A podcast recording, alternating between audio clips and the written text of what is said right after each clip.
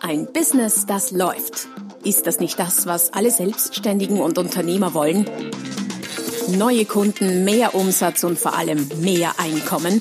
Und das fast wie von selbst? In diesem Podcast erfährst du wöchentlich praktisch umsetzbare Tipps und Strategien, mit denen du dein Geschäft verwandelst. Und zwar in ein Business, das läuft. Von und mit Roman Kmenter. Hallo und herzlich willkommen zum Podcast Ein Business. Das läuft. Folge Nummer 57 heute. Mein Name ist Roman Kmenter und der Titel der heutigen Folge lautet Der teuerste Buchstabe der Welt. Für welche Buchstaben und Wörter Verkäufer richtig viel Geld ausgeben. Und vielleicht auch du. Mal sehen. Das Alphabet hat 26 Buchstaben, äh, wie wir wissen. Okay, da gibt es noch ein paar Exoten dazu, aber im Prinzip sollte man meinen, die sind alle gleich wertvoll. Wenn du das glaubst, dann irrst du dich und zwar gewaltig. Weil für manche wird tagtäglich von Verkäufern im Verkaufsgesprächen und Preisgesprächen sehr viel mehr Geld ausgegeben als für andere. Es gibt da gewaltige Unterschiede bei einzelnen Buchstaben oder auch Worten. Und es gibt welche, die Verkäufer im Verkauf teuer, manchmal sehr teuer zu stehen kommen. Und vielleicht hast du da ja auch schon Erfahrungen gesammelt. Bevor wir weitergehen und ich äh, das Rätsel auflöse, welche, welche Buchstaben denn nun die teuersten sind, ähm, falls du erstmals dabei bist bei meinem Podcast, es gibt auf meiner Website eine Podcast-Seite unter www.romankmenta.com slash podcast, auf der du alles mögliche Nützliche findest weiterführende Links, äh, vertiefende Strategien, Tipps etc., Downloads, äh, gratis E-Books und so weiter und so fort. Also schau einfach vorbei www.romangmenta.com slash podcast. So, zurück zu unserem Thema. Was ist denn nun der teuerste Buchstabe der Welt? Der teuerste Buchstabe der Welt könnte zum Beispiel das T sein. Warum das T, werden sich jetzt manche fragen. Folgende Situation. Der Kunde fragt den Verkäufer, was kostet mich denn das Fahrzeug, wenn ich meinen Gebrauchten eintausche? Der Verkäufer antwortet, da müssten Sie noch 17.300 Euro drauflegen. Dieses T in müssten kostet den Verkäufer möglicherweise ein paar hundert oder sogar mehr als 1000 Euro. Warum? Weil wenn der Kunde müsste, dann muss er nicht mal, ganz abgesehen davon, abgesehen davon, dass das Wort müssen im Verkauf ein heikles Wort sein kann. Aber das müssen ist eine Aussage mit Gewicht. Das müssten ist eine Diskussionsbasis und lädt zum Verhandeln ein. Der Verkäufer hat damit quasi die Preisverhandlung eröffnet. Dabei wird den Kunden immer wieder vorgeworfen, sogar fast immer, sie würden nach Rabatten und besseren Preisen fragen und verhandeln wollen. Das stimmt so nicht, wie Studien auch immer wieder zeigen. Das T, in dem Fall durch den Verkäufer ausgesprochen, das T lädt sie dazu ein. So betrachtet kann man sagen, Grammatik kann Margen retten. Vielleicht sogar Verkäuferleben, je nachdem, aber auf jeden Fall Margen und Gewinne. Genauer gesagt geht es in diesem Fall um den richtigen Einsatz des Konjunktivs, des Konjunktivs 2, um ganz genau zu sein. Dieser wird auch Irrealis genannt was in Bezug auf unser Preisgespräch hier Bände spricht.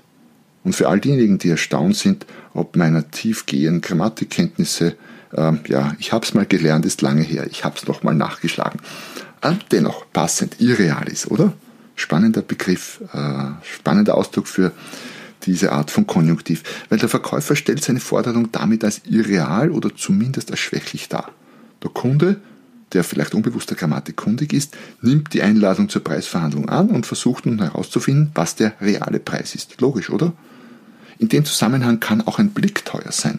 Gerade in den heißen Phasen eines Verkaufsgespräches, wenn es um den Preis geht, kann jede verbale oder auch körpersprachliche Äußerung potenziell teuer sein. Ein Wegschauen, ein Räuspern, ein Zucken im falschen Moment kann den Verkäufer viel, manchmal sogar sehr viel Geld kosten. All diese trügerischen, verräterischen, teuren Signale körpersprachlicher Art oder auch stimmlicher Art kannst du nachlesen im Beitrag Signale der Schwäche im Kundengespräch und wie vermutet, du findest den Beitrag unter www.romangmenta.com slash podcast. Weichmacher generell sind die teuersten Worte für Verkäufer.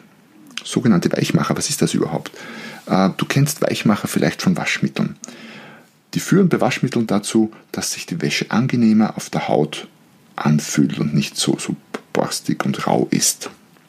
Das ist ja grundsätzlich nicht schlecht. Und in Verkaufsgesprächen funktioniert das ganz genauso. Weichmacher in Verkaufsgesprächen führen dazu, dass die Konversation harmonischer, netter, freundlicher, höflicher verläuft. Also grundsätzlich sind Weichmacher etwas Gutes in den richtigen Situationen, aber beide haben in anderen Situationen Folgeschäden bei, wie bei Waschmitteln, denen, denen man ja nachsagt, dass die Weichmacher gar nicht so gesund sind oder auch in PET-Flaschen eingesetzt gar nicht so gesund, sind Weichmacher im Preisgespräch auch giftig und führen zu hohen Folgekosten in Form von Rabatten, höheren Konditionen, niedrigeren Preisen. Daher lautet die Devise Weichmacher grundsätzlich aus Verkaufsgesprächen, speziell aus Preisgesprächen rauszunehmen. Sie sind allerdings sehr verbreitet und wie gesagt manchmal sehr hilfreich. Ich würde mich freuen, wenn Sie mich besuchen. Das klingt ja sehr nett und höflich, oder? Nur eben im Verkauf, im Preisgespräch sind sie fehl am Platz. Sie signalisieren, dass ein Preis äh, ein Vorschlag ist, eine Idee, eine Verhandlungsbasis und nicht der Preis ist, der eben zu zahlen ist. Warum verwenden Verkäufer dann Weichmacher? Naja, da mag es unterschiedliche Gründe geben, aber letztendlich geht es immer um die Angst vor dem eigenen Preis. Wenn ein Verkäufer es nicht schafft, hinter seinem Preis zu stehen, felsenfest hinter seinem Preis zu stehen, dann kommen Weichmacher fast automatisch, fast wie das Amen im Gebet, ganz unbewusst. Zeigen sich, wie gesagt, stimmlich, aber auch körpersprachlich. Und diese Preisangst habe ich im Beitrag äh, Drei Pillen gegen Preisangst zusammengefasst. Findest du auch verlinkt unter in meinem Podcast-Bereich auf meiner Webseite. Welche Weichmacher gibt es denn außer dem T als Buchstabe in speziellen Fällen denn sonst noch so? Ich habe eine äh, längere Liste für dich äh, hier erstellt, kommen wir gleich dazu, weil äh, daran kannst du erkennen, ob du die vielleicht auch ganz gerne mal verwendest oder eben erkennen, dass du die alle nicht verwendest, dann kannst du dich freuen. Aber schau mal, vielleicht hörst du ja manche durchaus öfter. Weichmacher. Hm. Welche zum Beispiel? Eigentlich ist das schon der letzte Preis. Eigentlich ist ein Weichmacher. Normalerweise verlangen wir dafür 270 Euro. Im Grunde sind unsere Preise fix. Was heißt im Grunde? Sind sie fix oder nicht? Der Preis dafür beläuft sich auf 700 Euro, ist auch noch deutlich weicher als der Preis dafür ist 700 Euro. Die meisten Kunden zahlen genau diesen Preis dafür. Das heißt aber auch, ich gehöre nicht zu den meisten, oder? Im Normalfall verrechnen wir die, Zuhörer, äh, die Zubehörtasche extra. Für die Wohnung habe ich mir einen Preis von 250.000 Euro vorgestellt. Ich meine, eine Vorstellung, sorry, ist kein Preis. Das lässt viel Verhandlungsspielraum offen, oder? Der Listenpreis für das Fahrzeug beläuft sich auf 87.300 Euro. Selbst der unscheinbare Listenpreis ist ein Weichmacher.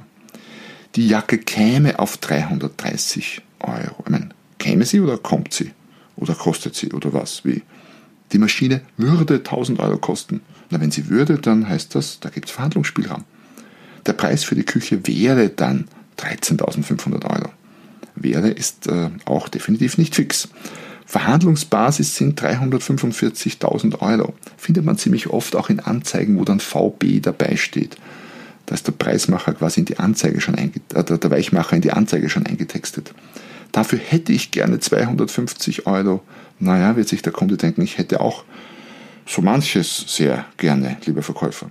Die Wohnung könnte ich Ihnen um 290.000 Euro verkaufen. Könnten Sie oder können Sie oder kostet die das jetzt oder wie? Beim Preis lässt sich wahrscheinlich nichts mehr machen. Wahrscheinlich heißt, es lässt sich was machen. Wir müssen nur noch mal darüber sprechen.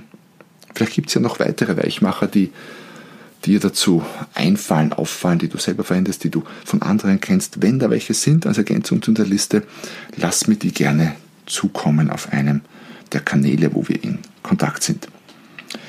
Eine Sonderstellung nimmt das Wörtchen nur ein. Dazu habe ich vor kurzem einen Beitrag geschrieben, nennt sich die Nur-Seuche, äh, war auch vor kurzem in dem Podcast, wenn du die letzten Folgen gehört hast.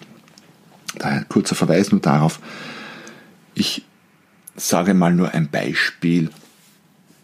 Kellner im Restaurant fragt, sagt nach der Frage nach einer Nachspeise, es tut mir furchtbar leid, da haben wir nur noch den Apfelstrudel.